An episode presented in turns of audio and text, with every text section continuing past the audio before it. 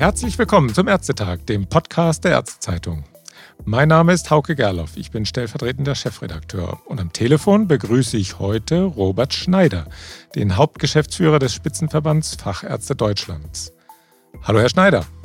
Hallo, Herr Gerloff, grüß Sie. Herr Schneider, unser Thema heute ist top aktuell und noch dazu eines der Lieblingsthemen beim SPIFA. Es geht um die extrabudgetäre Bezahlung ärztlicher Leistungen. Am Mittwoch hat das Bundeskabinett eine Formulierungshilfe für einen Änderungsantrag zum Gesetz zur Stiftung Unabhängige Patientenberatung Deutschland beschlossen ein Wortungetüm, ein echtes. Darin geht es um die Entbudgetierung. Niemand würde es vermuten angesichts des Titels. Darin geht es um die Entbudgetierung der Leistungen in der Pädiatrie bei Kindern und Jugendlichen unter 18. Herr Schneider, es ist ja damit noch nicht Gesetz, aber macht Sie dieser Beschluss ein bisschen zufrieden? Wenn ja, warum? Wenn nein, warum nicht? Ich würde sagen, diese Formulierung, die uns da jetzt bekannt ist durch den Beschluss des Bundeskabinetts, ähm, hat gute und auch schlechte Seiten. Zufrieden macht uns natürlich als SPIFA, dass das Thema Endbudgetierung und die Kombination, dass Endbudgetierung etwas mit Versorgung macht, in den Fokus gerückt ist. Wir hatten ja hier im letzten Quartal des letzten Jahres Entwicklungen, dass sehr viele Atemwegsinfektionen bei Kindern und Jugendlichen vorlagen und man erkannt hat, die Budgetierung ist ein Problem an dieser Stelle. Das wäre so ein bisschen die Seite, was wir begrüßen und was wir gut finden. Der zweite Punkt, das, was wir nicht so gut finden, ist natürlich die Frage der Umsetzung, wie man die Lösung jetzt gebaut hat. Mhm. Da gibt es ja einige Punkte, die man vielleicht ansprechen könnte. Da ist zum einen in der Begründung dieser Formulierungshilfe steht ja, was für besondere Leistungen die Pädiater erbringen. Und zwar eigentlich insgesamt. Aber am Ende steht dann in der Formulierungshilfe doch nur die allgemeine Pädiatrie. Ist das begründbar? Ich meine, im, im, Koalitionsvertrag steht ja, dass die hausärztlichen Leistungen entbudgetiert werden sollen. Und äh, das sind ja sozusagen die Kinderhausärzte, die jetzt profitieren sollen, die ja auch die Hauptlast der Welle von Atemwegsinfektionen im Herbst und Winter getragen haben. Wie sehen Sie das Thema? Grundsätzlich muss man sagen, das Bundeskabinett geht hier nicht weit genug. In unserer Bewertung und gerade wenn man sich die Begründung anguckt, warum man diese Änderungen im Gesetz jetzt vornehmen will, spricht man davon, dass es eine einzigartige und besondere Verantwortung ist, die den Kinder- und Jugendärzten dazu gute kommt und dass sie die jüngsten Patienten mit sehr, sehr viel Geduld und Einfühlungsvermögen versorgen und behandeln. Das ist natürlich mitnichten nur in der allgemeinen Pädiatrie so, sondern das ist auch bei jedem Fachpädiater der Fall. Und man muss insgesamt sagen, die Lösung, so wie sie jetzt gestrickt ist, wird leider den Fachpädiatern und ihrer Arbeit und damit auch Wertschätzung ihrer Arbeit gegenüber nicht gerecht. Und das sind in Deutschland immerhin knapp 1500 Fachpädiater. Mhm. Und lassen Sie mich das vielleicht noch mal ranhängen da am Ende. Auch Kinder und Jugendliche werden bei anderen Fachgruppen auch behandelt. Die Hausärzte behandeln sehr, sehr viele Kinder und Jugendliche mit, aber auch einige Facharztgruppen. Also wenn man sagt, man möchte was für die Kinder- und Jugendlichenversorgung in Deutschland tun, dann müsste man hier einen deutlichen Schritt weitergehen, als nur über die allgemeinen Pädiater zu sprechen. Ja, zumal ja auch die Hausärzte und die HNO-Ärzte und ich glaube auch die Lungenärzte waren auch mit dabei. Die hatten ja profitiert von diesem nachträglichen Nachschießen bei dem Budget, nicht? Das kam ja eigentlich noch vor dieser Gesetzesinitiative, dass da, ich glaube, 49 Millionen waren es, oder? Die da jetzt für die Versorgung von Kindern im letzten Quartal 2020, 2022 und im ersten Quartal, also dem aktuell laufenden Quartal 2023, ins Budget nachgeschossen werden. Das ist ja eigentlich so, ne? Das sind ja nicht nur die Pädiater, die da profitieren. Korrekt, genau. Genau da hat man das schon erkannt, dass das auch andere Facharztgruppen betrifft, weil dort eben Kinder und Jugendliche auch versorgt werden. Genau. Mhm. Wenn ich mir jetzt so die Änderungen in den Formulierungen in den Paragraphen 87a und 87b im SGB V anschaue, dann werde ich den Eindruck nicht los, dass man es eigentlich auch hätte ein bisschen einfacher haben können. Wie sehen Sie das? Ja, das, das teile ich. Das ähm, haben wir schon mehrfach jetzt auch öffentlich ja auch gesagt dazu. Die Formulierung, so wie sie jetzt da ist, überlässt natürlich wieder ein, ein Verfahren zu etablieren im Bewertungsausschuss, der ja für die Festsetzung dieser Leistung ähm, zuständig ist.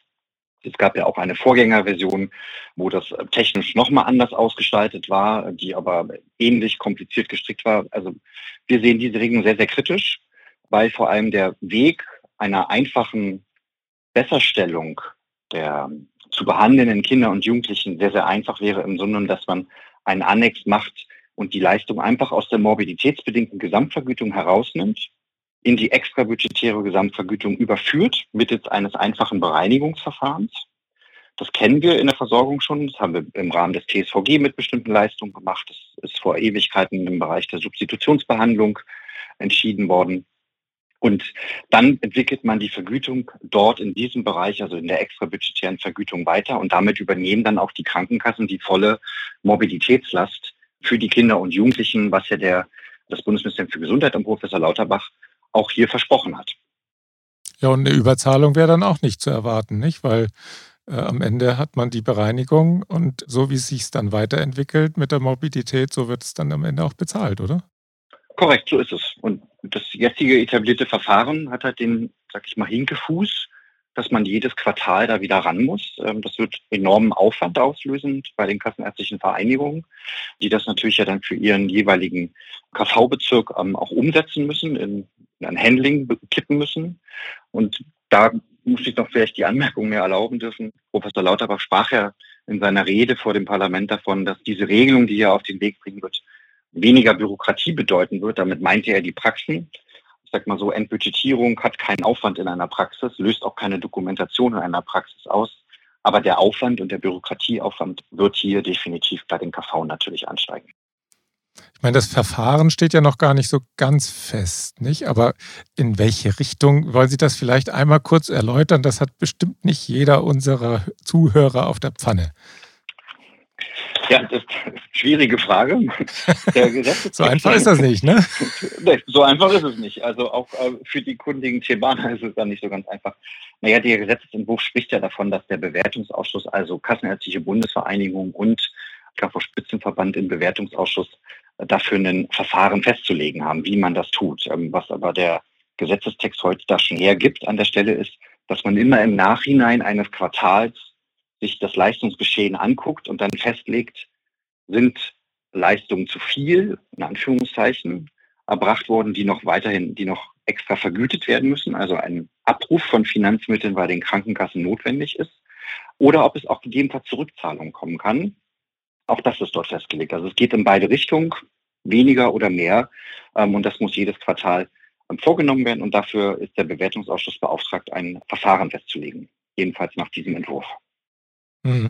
Also es ist ja bisher eigentlich immer so, dass die MGV, also die mobilitätsbedingte Gesamtvergütung, mit befreiender Wirkung gezahlt wurde. Und das war ja eigentlich gedacht als Schutz für die Krankenkassen, dass man die Leistungsmengen nicht immer weiter ausweitet und dafür dann per Einzelleistungsvergütung immer noch mehr Geld bekommt als Arzt oder Ärztin. Und jetzt, wenn die KV einen Leistungsnachweis letztlich erbringen muss für das, was die Ärztinnen und Ärzte erbracht haben in einem Quartal. Und das Verfahren wird ja jetzt dann erst festgelegt.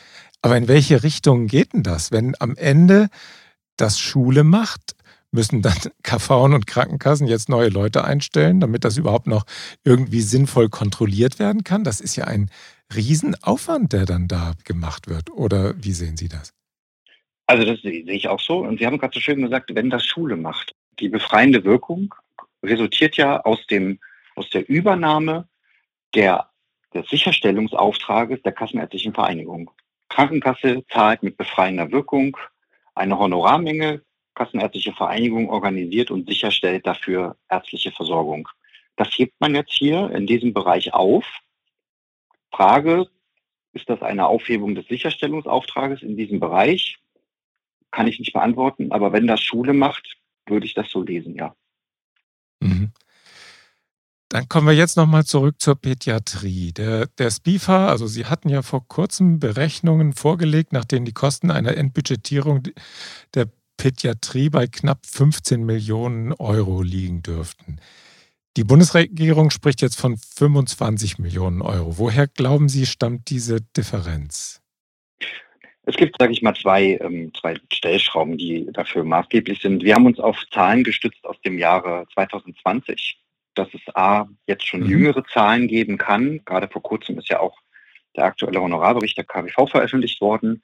Das ist eine Dimension, dass sozusagen unsere Aufsatzgröße viel früher lag und die Zahlen sozusagen nicht der Realität heute entsprechen. Deswegen sprechen wir auch von Hochrechnung an dieser Stelle. Ähm, und der zweite mhm. Punkt ist, dass wir natürlich gerade sozusagen, wir kommen ja aus der Corona-Pandemie insgesamt mit der ärztlichen Versorgung. Und das Leistungsgeschehen verändert sich natürlich jetzt auch wieder im Nachgang der Corona-Pandemie, weil natürlich im Zeitpunkt der Corona-Pandemie viele Patienten auch zu Hause geblieben sind. Viele gesagt haben, ich möchte nicht in die Praxis, ich habe Angst, mich anzustecken. Und das hat was getan mit den Leistungsmengen und auch mit den Auszahlungsquoten, auf dessen Grundlage wir diese Berechnungen durchgeführt werden sodass mich, sage ich mal, die Anzahl, dass das jetzt die Bundesregierung auf 25 Millionen insgesamt ähm, schätzt, ähm, nicht erschrickt. Aber unsere Berechnungen fußen, wie gesagt, ähm, auf einem Aufsatzjahr 2020 und deshalb sprechen wir auch hier von Hochrechnungen an dieser Stelle. Hm, man kann dann vielleicht schon sagen, so teuer ist die Entbudgetierung gar nicht, oder? Ja, das kann man definitiv sagen. Also wenn ich ähm, den Blick zurückwerfe auf das letzte Jahr, wo wir im Rahmen des GKV-Finanzstabilisierungsgesetzes als Ärzteschaft ja die sogenannte Neupatientenregelung einbüßen mussten und wo immer von einem Gesamtvolumina von 400 bis 500 Millionen Euro gesprochen wird. Ähm, da muss man dann schon fast sagen, das ist ein sehr, sehr kleiner und überschaubarer Betrag, über den wir hier reden, der der Kinder- und Jugendlichenversorgung zugutekommen kann. Deshalb auch klar unsere Forderung, ähm, hier die Fachpädiater definitiv mit einzuschließen, weil auch diese Kinder und Jugendliche versorgen. Mhm. Sie hatten in Ihren Berechnungen dann auch davon gesprochen, dass etwa 2000 Euro je Kinder- und Jugendarzt oder Ärztin dabei herauskommen würden an zusätzlichem Honorar. Wenn man das jetzt mit den Zahlen der Bundesregierung nehmen würde, dann käme man wahrscheinlich auf 3000 bis 3500 Euro je Kopf. Allerdings ist es ja so, dass die Pädiater in den KV-Regionen nicht alle gleichermaßen profitieren werden von der Entbudgetierung. Kann man das überhaupt sinnvoll äh, mitteln, dass man sagen kann, also jetzt jeder Pädiater kann damit rechnen, 3000 Euro mehr pro Quartal, äh, nee, pro Jahr war das ja. Oder ist das, muss man das wirklich KV-weise betrachten? Das muss man KV-weise betrachten. Der Wert, den wir da ähm, in unseren Berechnungen angestellt haben, war eine Kopfabrechnung sozusagen, um ein Gefühl dafür zu bekommen, in welcher Dimension wir da landen. Aber man muss das pro KV betrachten, weil wir ja KV-Bezirke auch haben, die heute schon 100 oder 100, über 100 Prozent Auszahlungsquote in dem Bereich der Kinder- und ähm, Jugendheilkunde haben. Das ist nicht in allen KV-Bereichen der Fall, aber deshalb ist es da angezeigt, das auf jeden Fall auf KV-Ebene zu betrachten. Mhm. Also dort, wo 100 Prozent oder mehr bezahlt werden, profitieren die Kinderärztinnen und Kinderärzte gar nicht davon, dass entbudgetiert wird, weil ja gar nichts zu entbudgetieren ist. Korrekt. Hm. Ähm, wie ist es denn eigentlich, wenn man sich jetzt diese Systematik mit dem Überzahlen beziehungsweise also Rückforderungen der Kassen anschaut? Wenn ich jetzt in einer KV bin, wo ich über 100 Prozent Auszahlungsquote habe, würde das dann bedeuten, dass das dann zurückgezahlt werden müsste, das, was oberhalb von 100 Prozent ist? Oder ist das wieder eine andere Systematik? So einfach ist das ja nicht, kann man ja vielleicht mal fragen. Das wäre eine spannende Frage, die man dem Bewertungsausschuss stellen muss, der das ja festlegt. Da muss ich wirklich passen an dieser Stelle, weiß ich schlichtweg auch nicht. Also da muss man abwarten, bis zum 31. Ja. Mai soll das ja dann beschlossen sein. Ja. Haben Sie denn eigentlich auch mal ausgerechnet, äh, was eine extrabudgetäre Zahlung der hausärztlichen Leistungen insgesamt kosten würde. Das ist ja eigentlich das Programm, was sich die Koalition, die, also die Ampel gegeben hat zu Beginn der Regierungszeit. Ja, wir haben uns auch mal hingesetzt und haben ähm, das äh, gleiche Zahlenspiel, was wir für die Kinder- und ähm, Jugendheilkunde gemacht haben, natürlich auch für den hausärztlichen Bereich mal angeschaut, weil wir natürlich wissen, dass der Koalitionsvertrag dies vorsieht.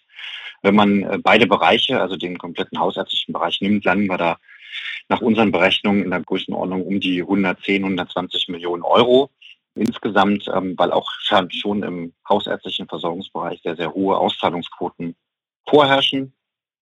Und das sind ungefähr die Größendimensionen, die da bei unseren Hochrechnungen rausgekommen sind. Mhm. Und wenn man jetzt die Berechnung der Bundesregierung zugrunde legt, dann könnte es sein, dass es ein bisschen mehr ist am Ende. Ne? Vielleicht 150, 160 Millionen, je nachdem. Denke ich ja, genau. Mhm. Herr Schneider, vielleicht die letzte Frage. Der SPIFA hatte ja im vergangenen Jahr die Hoffnung geäußert, dass die Vorhaben aus dem Koalitionsvertrag, die hausärztlichen Leistungen aus dem Budget herauszunehmen, der Anfang einer vollständigen Entbudgetierung werden könnte.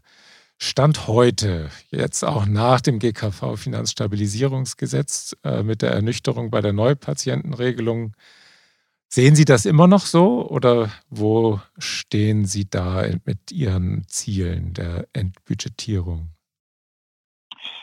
Ich gebe das Thema nicht auf, so will ich mal vielleicht anfangen. Der Spiefer selber hat im Grunde genommen in seinem Grundsatzprogramm, aber auch seit seiner Gründung ist das Identität und DNA, Identität des Verbandes, dass wir eine vollständige Entbudgetierung aller Leistungen uns wünschen. Mich macht hoffnungsfroh, dass mittlerweile auch im Bundesministerium für Gesundheit ähm, und dann jetzt demnächst auch im Parlament das Thema ankommt, dass Budgetierung etwas mit Versorgung in Deutschland tut. Wir erleben das tagtäglich, dass wir Fachkräftemangel in den Praxen haben, dass wir zu wenig Ärzte haben. Das wird sich auch in der Zukunft ähm, so weiterentwickeln und dass die Budgetnöte immer größer werden.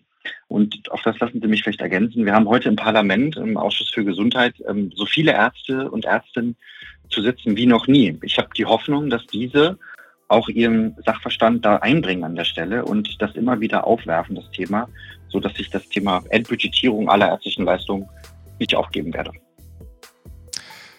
Das stimmt doch hoffnungsfroh. Herr Schneider, Sie merken, die Gesprächsthemen werden uns sicher nicht ausgehen in den nächsten Jahren. Vielleicht hören wir uns ja an dieser Stelle mal wieder. Haben Sie vielen Dank für das Gespräch und bis zum nächsten Mal. Alles Gute für Sie. Vielen Dank. Und auch wieder vielen Dank fürs Zuhören. Bis zum nächsten Ärztetag. Tschüss.